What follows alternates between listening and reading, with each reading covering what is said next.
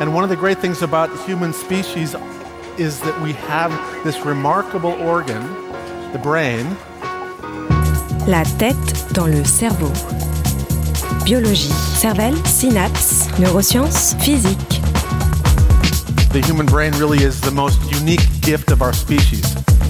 Avec Christophe Rodeau. Coopérer avec l'autre permettrait de repousser nos propres limites et d'obtenir de meilleurs résultats, ceci dès la plus tendre enfance. La tête dans le cerveau.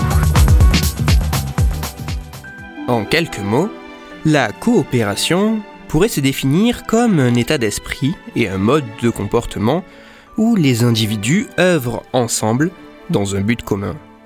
Ce type de comportement semble essentiel à adopter dans certaines circonstances afin de permettre aux membres d'un groupe de surmonter diverses situations problématiques.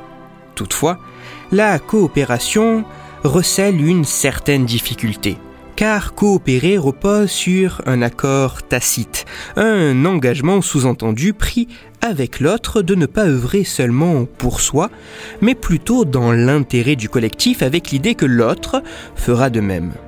En un sens, coopérer, c'est faire confiance à l'autre en espérant qu'il s'investira autant que l'investissement que l'on place personnellement. Bien que plus complexe qu'en apparence, coopérer peut apparaître comme primordial. Mais à partir de quel âge sommes-nous capables de repousser notre propre bénéfice immédiat au profit d'un gain collectif plus tardif et important?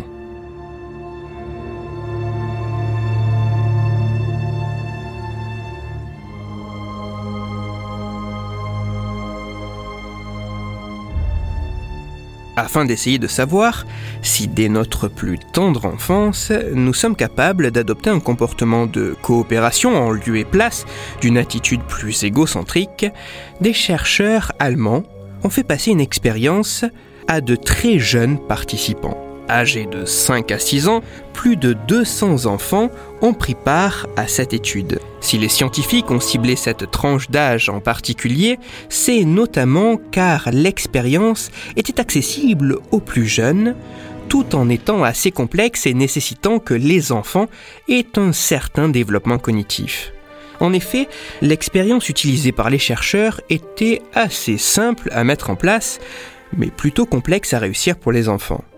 Dans le détail, l'expérience consistait à placer un enfant sur une chaise autour d'une table. Une fois le jeune participant installé, le scientifique montrait à l'enfant une assiette contenant une galette et le mettait face à un choix. De manière générale, ce choix était identique pour tous les participants. Les enfants avaient le choix soit de manger immédiatement la galette, une fois que le chercheur serait sorti de la pièce, soit d'attendre que le scientifique revienne, après un certain temps, 10 minutes exactement, sans avoir touché à la galette pour en obtenir une autre supplémentaire. L'enfant étant bien informé que dans le cas où il aurait mangé ou croqué la première galette avant le retour du chercheur, il n'aurait pas droit à la seconde récompense. La subtilité de l'expérience, permettant d'étudier la capacité des enfants à coopérer en repoussant une gratification personnelle immédiate pour espérer grâce au travail du collectif avoir une plus importante récompense, reposait sur les conditions du test et la consigne précise donnée aux participants.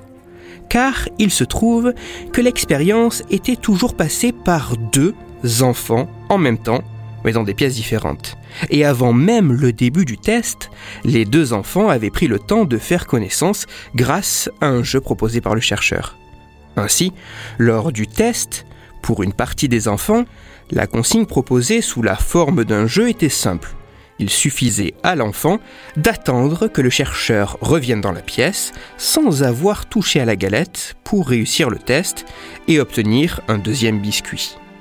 Pour une autre partie des enfants, la consigne était légèrement différente. En effet, le chercheur insistait sur le fait que l'enfant dont le participant venait de faire connaissance était dans une autre pièce et allait jouer au même jeu que lui, et que même si l'autre enfant était ailleurs, ils allaient tous les deux jouer ensemble. Le scientifique expliquait alors aux jeunes participants que lui et l'autre enfant avaient chacun un biscuit et que si à son retour dans la pièce, sa galette, mais aussi celle de l'autre enfant, était toujours là, alors ils auraient tous les deux droit à une deuxième galette. Par contre, si l'un d'eux avait mangé sa galette, aucun d'eux n'en aurait une deuxième. Alors qu'une partie des enfants passait le test en solitaire, une autre partie passait ce même test, mais en étant interdépendant et devant coopérer implicitement, en espérant que l'autre ferait pareil.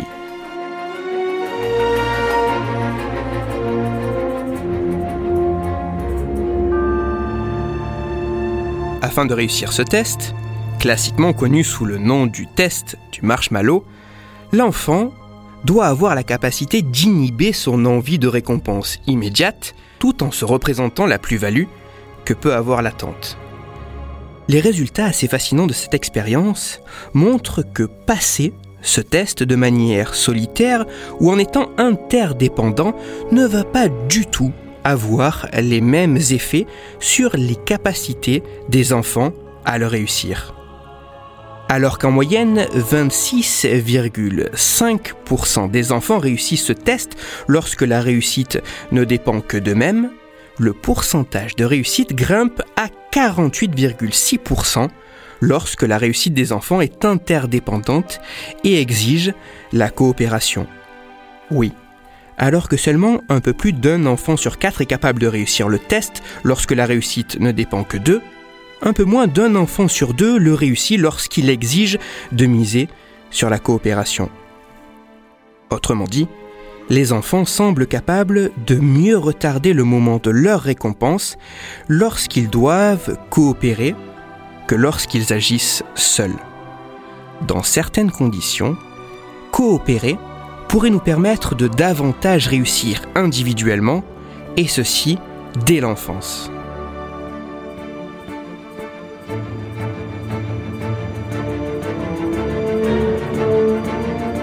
Coopérer, c'est inhiber son propre intérêt immédiat dans l'optique d'obtenir un meilleur retour, mais plus tardif, avec l'aide des autres.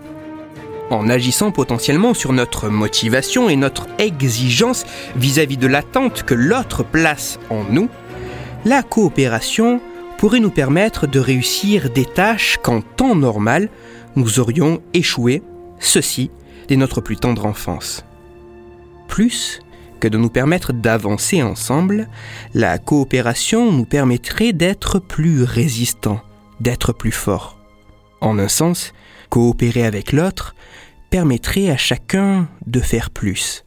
En un sens, coopérer avec l'autre permettrait à chacun de faire mieux.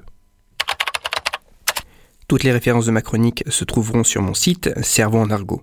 L'étude dont j'ai parlé aujourd'hui est bien plus riche que ce que j'ai présenté, alors n'hésitez pas à aller y jeter un œil. Pour approfondir la chronique d'aujourd'hui, je vous renvoie vers un article disponible gratuitement sur Internet, mais en anglais. Cet article a pour titre Marshmallow Test Redux New Research Reveals Children Show Better Self-Control When They Depend on Each Other. Il est écrit par la rédaction de l'Association for Psychological Science et il est à lire sur le site psychologicalscience.org parce que cette chronique est une nouvelle fois l'occasion d'illustrer que c'est avec les autres que l'on gagne à avancer, je vous renvoie aux épisodes numéro 114 et 130 de La tête dans le cerveau, dans lesquels vous découvrirez ou redécouvrirez que, respectivement, l'empathie et l'altruisme pourraient apaiser les douleurs pour coopérer autour de projets intéressants ou simplement afin de discuter science et cerveau, vous pouvez me retrouver sur Twitter, Christophe-Rodo, R-O-D-O, sur la page Facebook de La tête dans le cerveau et sur mon blog Cerveau en argot. Si vous avez des questions ou des sujets dont vous voudriez que je parle ou seulement des retours à me partager, n'hésitez pas à me le faire savoir directement sur mon compte Twitter, sur la page Facebook ou par mail à l'adresse la tête dans le cerveau gmail.com. Toutes mes chroniques, y compris celles-ci, sont disponibles en réécoute sur mon podcast La tête dans le cerveau, à retrouver sur toutes les plateformes, dont SoundCloud, Deezer, Spotify, Google Podcast et iTunes. Christophe Rodeau La tête dans le cerveau.